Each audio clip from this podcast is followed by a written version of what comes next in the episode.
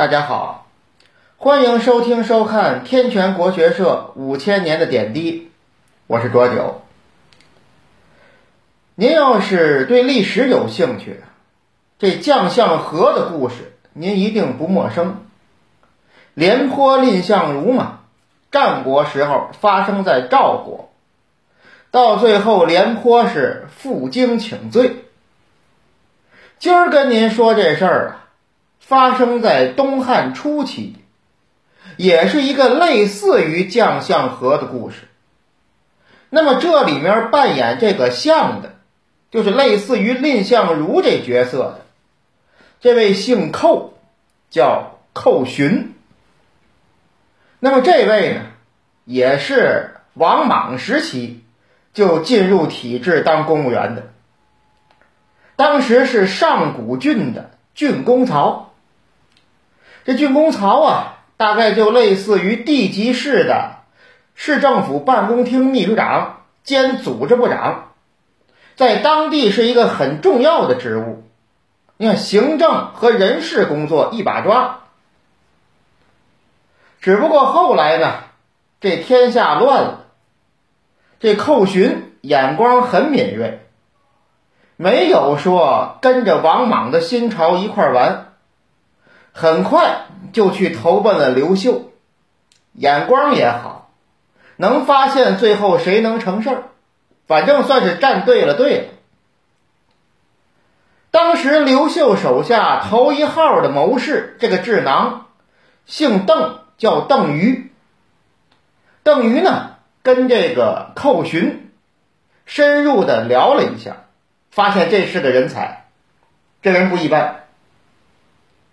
后来，刘秀就打下了河内。这河内可不是现在越南首都那河内，这是现在河南焦作、沁阳这一带。那么，这个河内在当时是天下一个很富裕的地区，经济是比较发达的，占据了这块地方，就能给刘秀争夺天下。提供很好的后勤保障，但是呢，当时刘秀的地盘还不多，就这块河内郡，一边有更始帝的大司马朱伟占据着洛阳，对这河内是虎视眈眈；北边还有并州。也不在刘秀的管辖范围之内，都威胁到河内的安全，所以想要镇守河内的人，必须得文武双全，这个人选很难找。这时候，这邓禹就跟刘秀推荐这寇寻了，说他没问题，您任命他镇守河内，肯定能够啊。就成为您的萧何，萧何您都知道，那是给刘邦打天下立下头一号功劳的。打完天下，平定功劳，刘邦说萧何第一，因为萧何给刘邦提供了源源不断的后勤保障，所以刘邦才能够屡败屡战，最后赢了项羽。所以这个邓禹就把寇寻比作萧何。刘秀是很信任邓禹的，于是就让寇寻做这个河内太守。这寇寻没有辜负刘秀和邓禹的期望，真的把这河内郡治理的呀井井有条，而且给刘秀输送了一百万支箭、两千匹战马、四百万斛粮食，后勤保障极其有力。而且跟萧何不一样的在哪儿呢？这萧何是坐镇关中，当时关中已经是刘邦稳定的后方基地了，所以没有其他势力的威胁。萧何一心一意做好行政后勤就成。寇寻还不一样，他所在的河内，刚才说了，几面受敌。受到的军事威胁、军事压力也很大，所以这寇寻还得能打仗。这方面寇寻的表现也确实不错。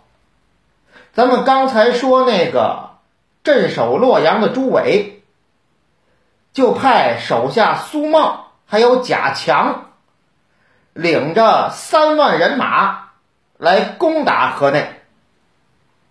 没想到被寇寻啊打的是大败亏输，而且寇寻斩杀了贾强，一路追着这支败兵就过了黄河，杀到了洛阳城下。反而是这朱伟啊，城门紧闭，不敢出去了，都不敢露头。本来是防守的，改打进攻了。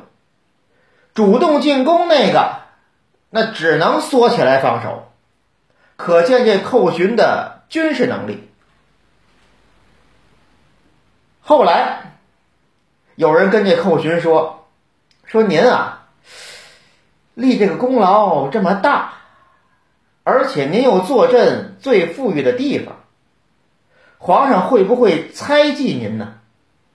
您是不是也得想想，别让皇帝疑心你有什么野心呢？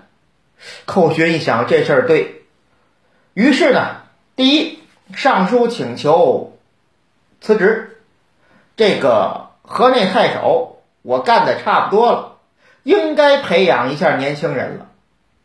另外，寇寻主动要求跟着刘秀去前线打仗，在刘秀身边第一，我还要再立功；第二，我置自己于你的监视之下，让你对我放心。这都是古时候为臣的智慧，没办法，因为皇位这个东西太紧俏，谁都惦着，有了的呢，就怕别人惦着。稍微觉得谁有这苗头，肯定要收拾你，所以明智的臣下都得想办法自保。所以这个寇寻申请，我一定要上前线，在一线建功。刘秀没答应。刘秀很明白，现在这河内离不开寇寻，好容易发现这么一文武全才，我再给他换了。再换一不成的上来，那我这后勤保障就完了，所以没有同意。刘秀没有同意让寇寻随军立功，寇寻把自己的侄子寇章、外甥古崇都送到前线，跟着刘秀一块打仗。这样呢，第一是表示自己呀为这个刘秀效力，为他冲在第一线立功的决心；二一个。也是教人质，你不让我去，我亲外甥、我亲侄子都在你手里，他们算是你牵制我的人质，我好表我的忠心，是也有这么个想法。不过呢，随后还是因为一个小过失，这个寇寻被免去了河内太守的职务。这也不知道是不是寇寻啊学萧何一个自污的手段。不过几个月以后，这寇寻又重新复职，这回做了颍川太守。这颍川更了不得了，当时可以说是天下最最发达的一个地区之一，很多的豪门大族都在颍川居住。所以您注意，整个东汉乃至三国时期，大量的风云人物出自这颍川。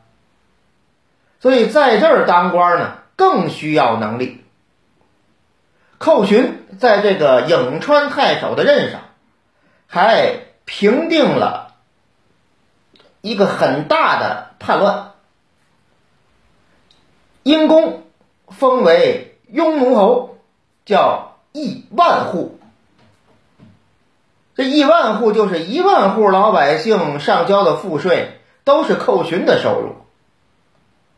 这下那寇寻这个地位又上来了，而且说亿万户这种侯爵，在这封侯的这个人里面也是拔尖儿的。这是寇寻。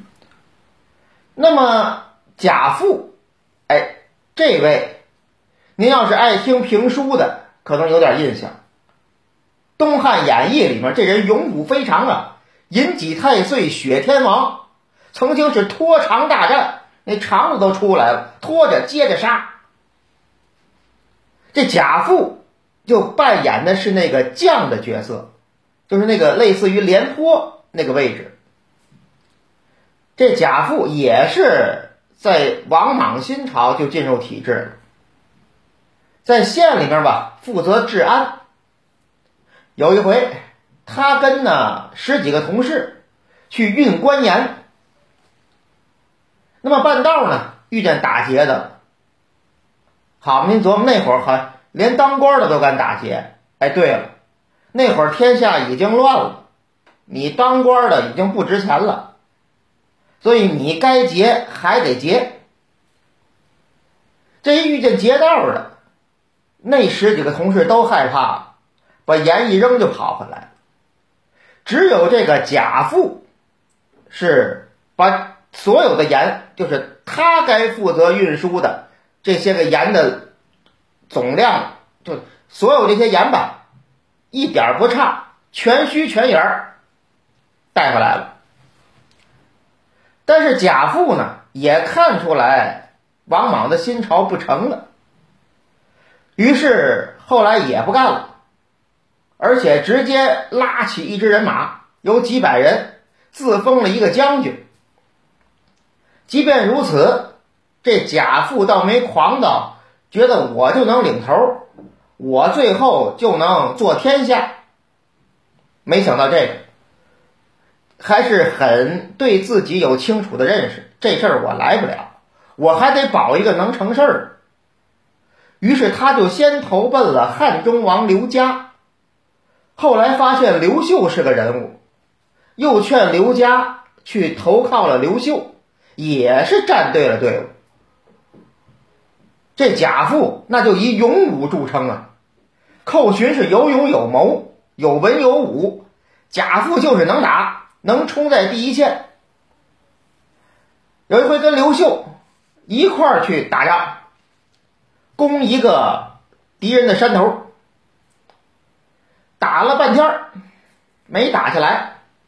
刘秀说：“算了，咱们先吃饭，吃完饭。”再接茬打，贾父一听不干了，眼睛都瞪出来了，快要大眼珠子瞪着，说：“这不成，先把他们打败了再吃饭。”刘秀说：“眼睁人家防守得法，咱们打不下来，不如啊让将士休整一下再打。”贾父说：“没事，您看我的，这回一匹马冲在最前面。”大伙一看，哟，将军冲在最前面，跟着上吧！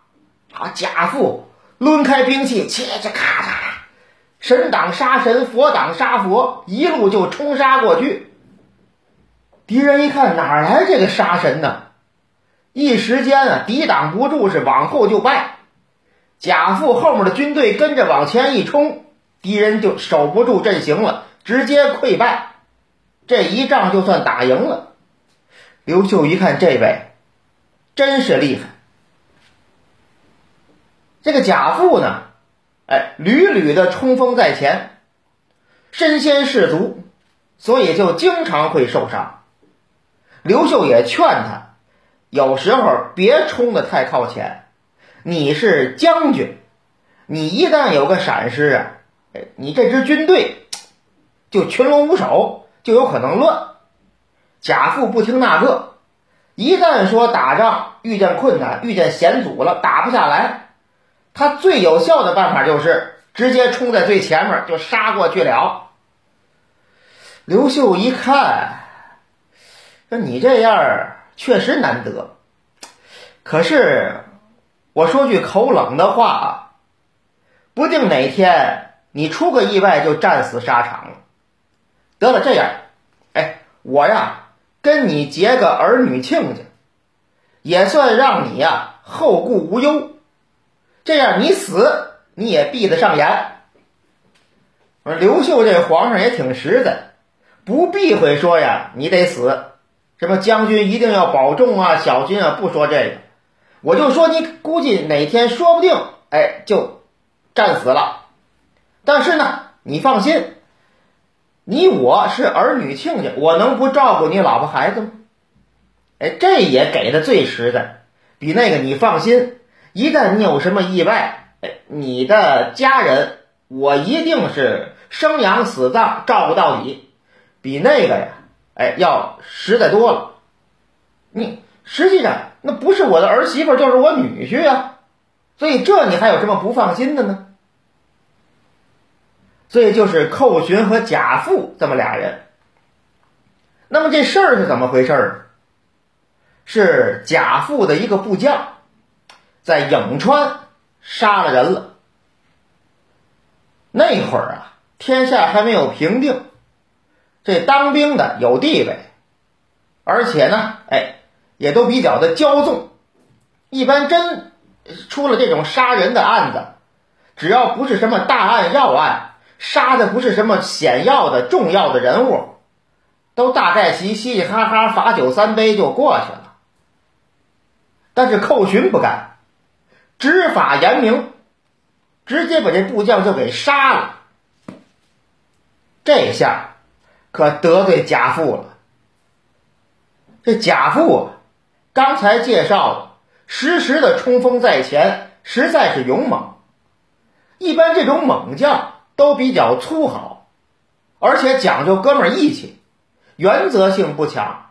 但是呢，哎，咱们这些个兄弟的感情，那是无原则的维护。无论如何，谁也不能动我兄弟。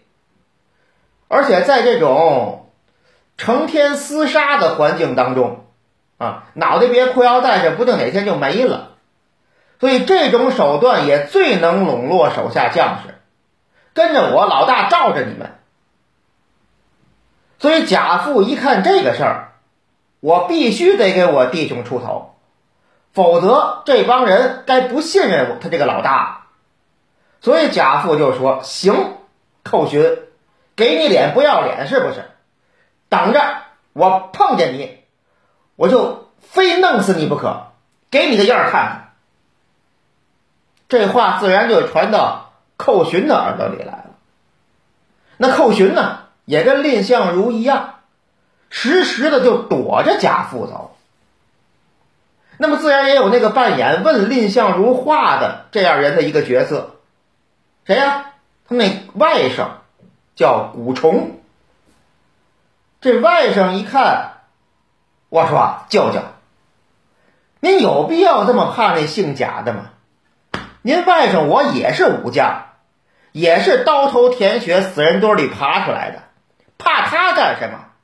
您大大方方走您的，遇见他，我保着您，保证没事儿，还不知道是谁把谁给干掉了。”寇寻一听，你懂什么呀？知不知道当初廉颇蔺相如的故事？蔺相如怕廉颇吗？他也是为了赵国的大局。我也是这样，我们俩起争执，最后两败俱伤，那咱们这大汉朝不就完了吗？所以躲着走。要按照这个将相和的模式呢，这会儿贾父该负荆请罪了。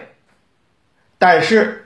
贾父没有，不知道是这话没传到贾父耳朵里，宣传手段不到位，还是说这贾父压根儿不当回事儿？你说这个没有用，少跟我装这大尾巴狼啊！你说这个说什么，我也得收拾你。反正是贾父还是没饶了这寇寻。终于有一天，贾父的军队打颍川过。作为地方官，按当时的规矩，这寇寻必须得去迎接贾父，躲都躲不开呀。这时候就有人看热闹不嫌事儿大，哎，你们说，这个贾富跟寇寻俩人见了面，最后什么结果？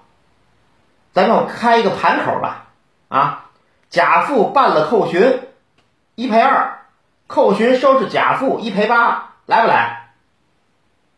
当然有没有这样的人我不知道，反正想看热闹的肯定有。那寇寻呢，有他的办法，先让人啊给贾父的军队送酒送肉劳军，而且呢给这些当兵的这个酒肉全是双份儿。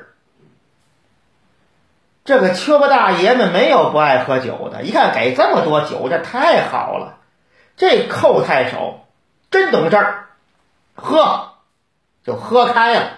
贾父也不拦着，你给多少我该收拾你也得收拾你，让我的弟兄们先敞开喝吧。反正你寇寻啊，你得来迎接我，我见面我就给你一戟。这寇寻呢？也早早的在前面等着贾父，贾父知道了，上马就要去。然后这时候寇寻说了：“哎呦，哎呦呦呦呦，不行，这会儿我头疼，头疼，可能是昨天着凉了。我先回去了啊。那个跟这个贾父派来联络的人说，说你跟这个贾将军说一声，我先回去休息了，实在是偶感风寒，身体不支。然后再需要什么？”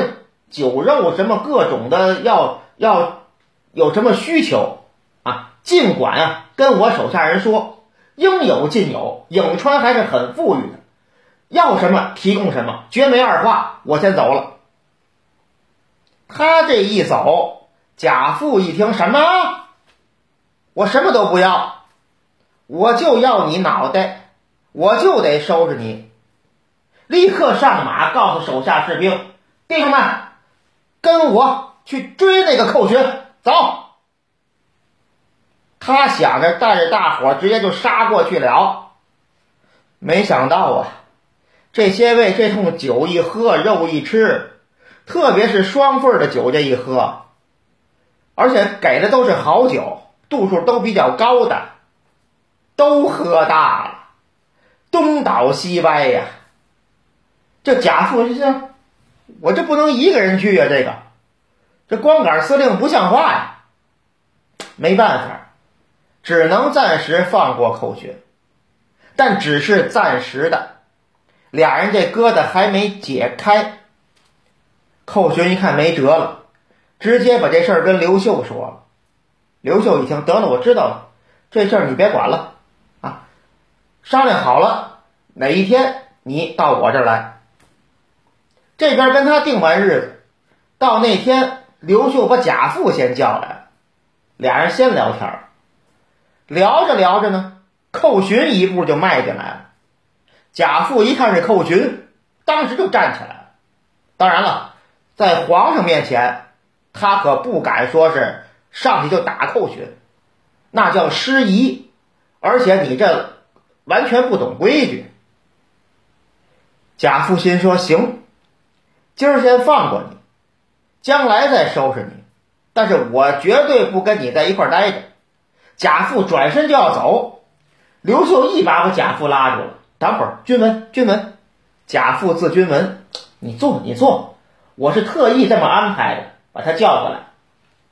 现在呀，天下没有平定，你们都是我的得力助手，左膀右臂。我这左膀右臂要是打起来，光自己跟自己干仗，还怎么继续征战天下？所以你们必须要团结一心啊，一致对外，团结起来，这样呢，咱们这个力量才能强大。你们不能玩内耗啊，行不行？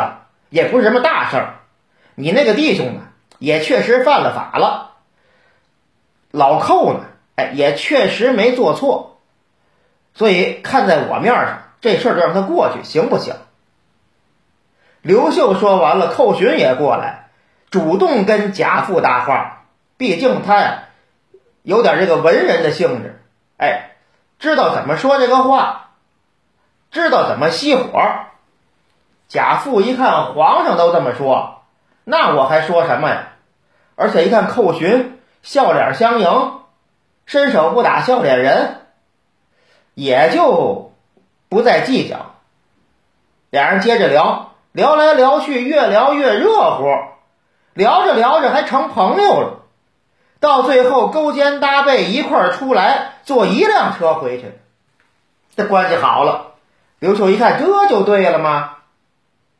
所以这就是东汉初年寇寻和贾父将相和的故事。而贾父的表现呢，好像不如廉颇似的，没有主动认识到自己的错误。但是我说实话呀，哎，掰不过这弯儿来，这其实是人的一个常态。廉颇那才是特例，所以一般这种矛盾都需要有一个第三方来做调停，而且这第三方要有地位、有威望，跟这俩人说得上话才行。所以这刘秀是最佳的选择。第一是皇上啊，那位置至高无上，谁都得给个面子。当然，光靠皇上的位置也不成。这刘秀呢，又是马上的皇帝，带着这帮人打天下的，所以跟这帮人当中也是有威信的，又相当于一个带头大哥，既有地位还有威信。这面子放在这儿，谁能不给？所以这贾父，哎，也就不能再坚持什么。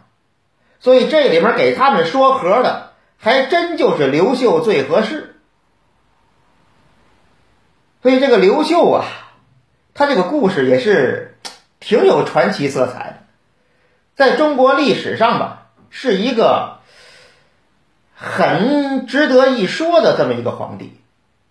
所以他身边这些人，我说的也比较多。那么今天呢，咱们就说到这儿。下一次呢，再给您说一个特有意思的人，谁呀？下回再说。谢谢各位，再见。